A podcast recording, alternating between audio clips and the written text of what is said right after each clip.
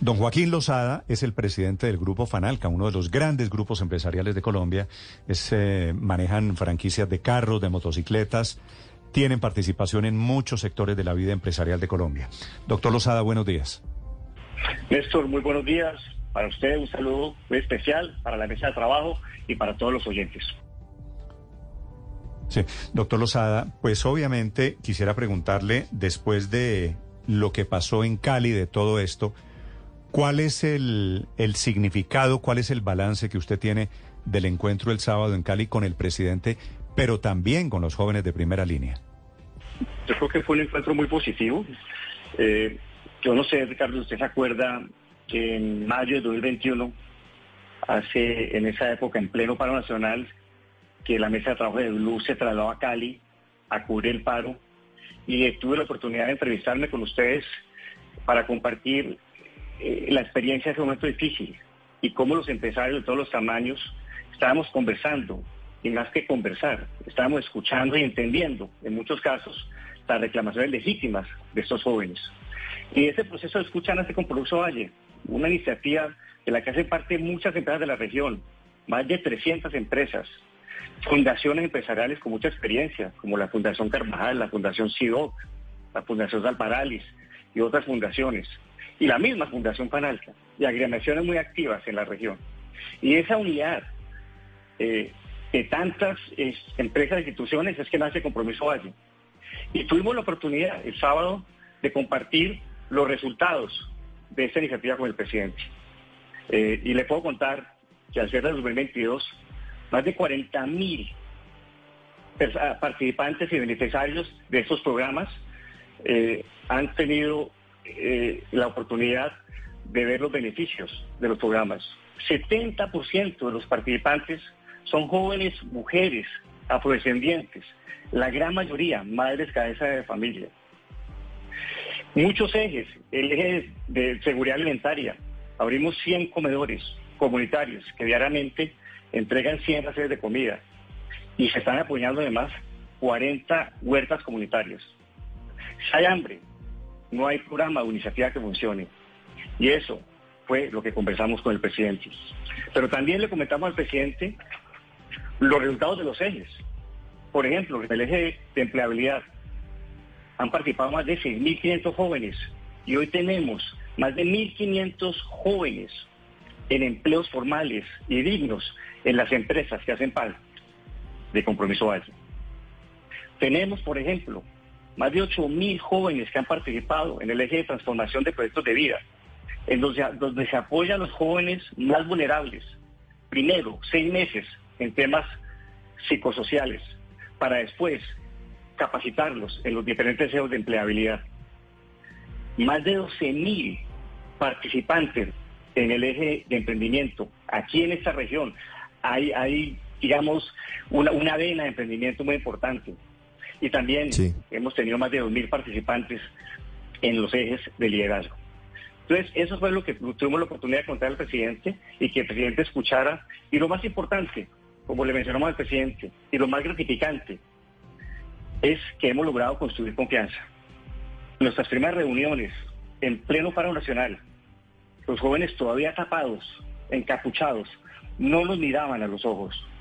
Hoy las capuchas no existen y nos sentamos mirándonos a los ojos, respetando nuestras diferencias, construyendo juntos y analizando las mediciones de impacto de las diferentes iniciativas. Don Joaquín, eso fue lo que conversamos con el presidente. El presidente Petro habló luego en público de la posibilidad de replicar ese modelo de acompañamiento de los empresarios a los jóvenes en todo el país.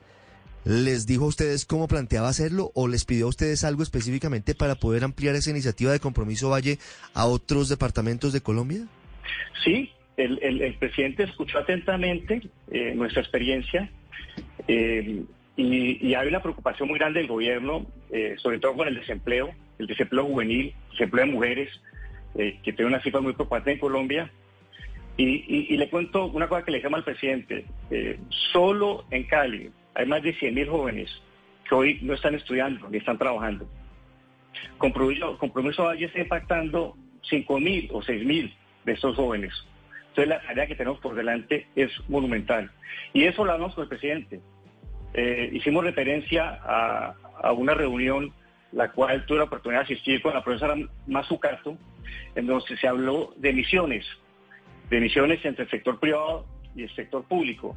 Y hablamos con el presidente, de pronto es una gran misión para, para poder llevar esta iniciativa de compromiso Valle a todo el país y poder impactar muchos más jóvenes eh, en todo el país. Sí, señor Lozada, pero ¿cómo se entiende, cómo se le explica al país que es el presidente Petro el que está en esta cruzada por sacar de las cárceles a los jóvenes de primera línea y son ustedes los empresarios los que están abriendo estos programas, creando estas oportunidades para esos jóvenes? ¿Se van a unir las dos iniciativas?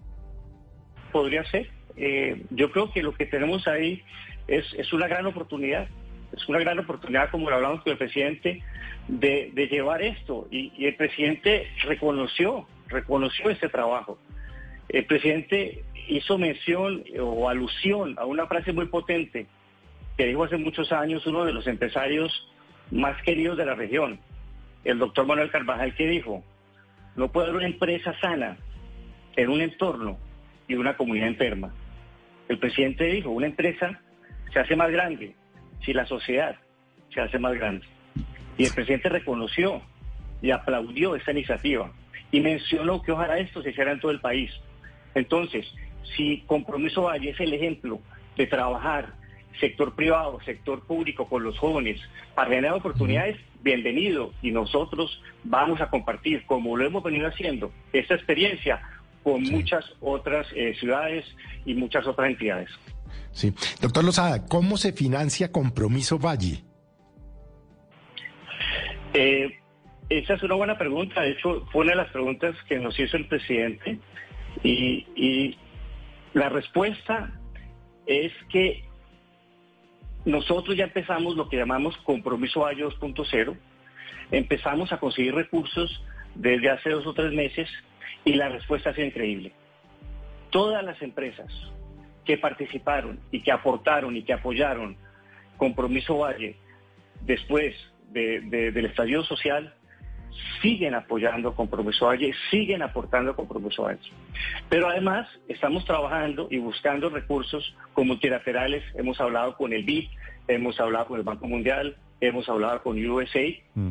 para poder conseguir eh, más recursos y poder tener mucho más impacto en lo que llamamos compromiso Valle 2.0. Cuando hay cambio, cuando hay cambio de mentalidad, eso significa también plata y recursos.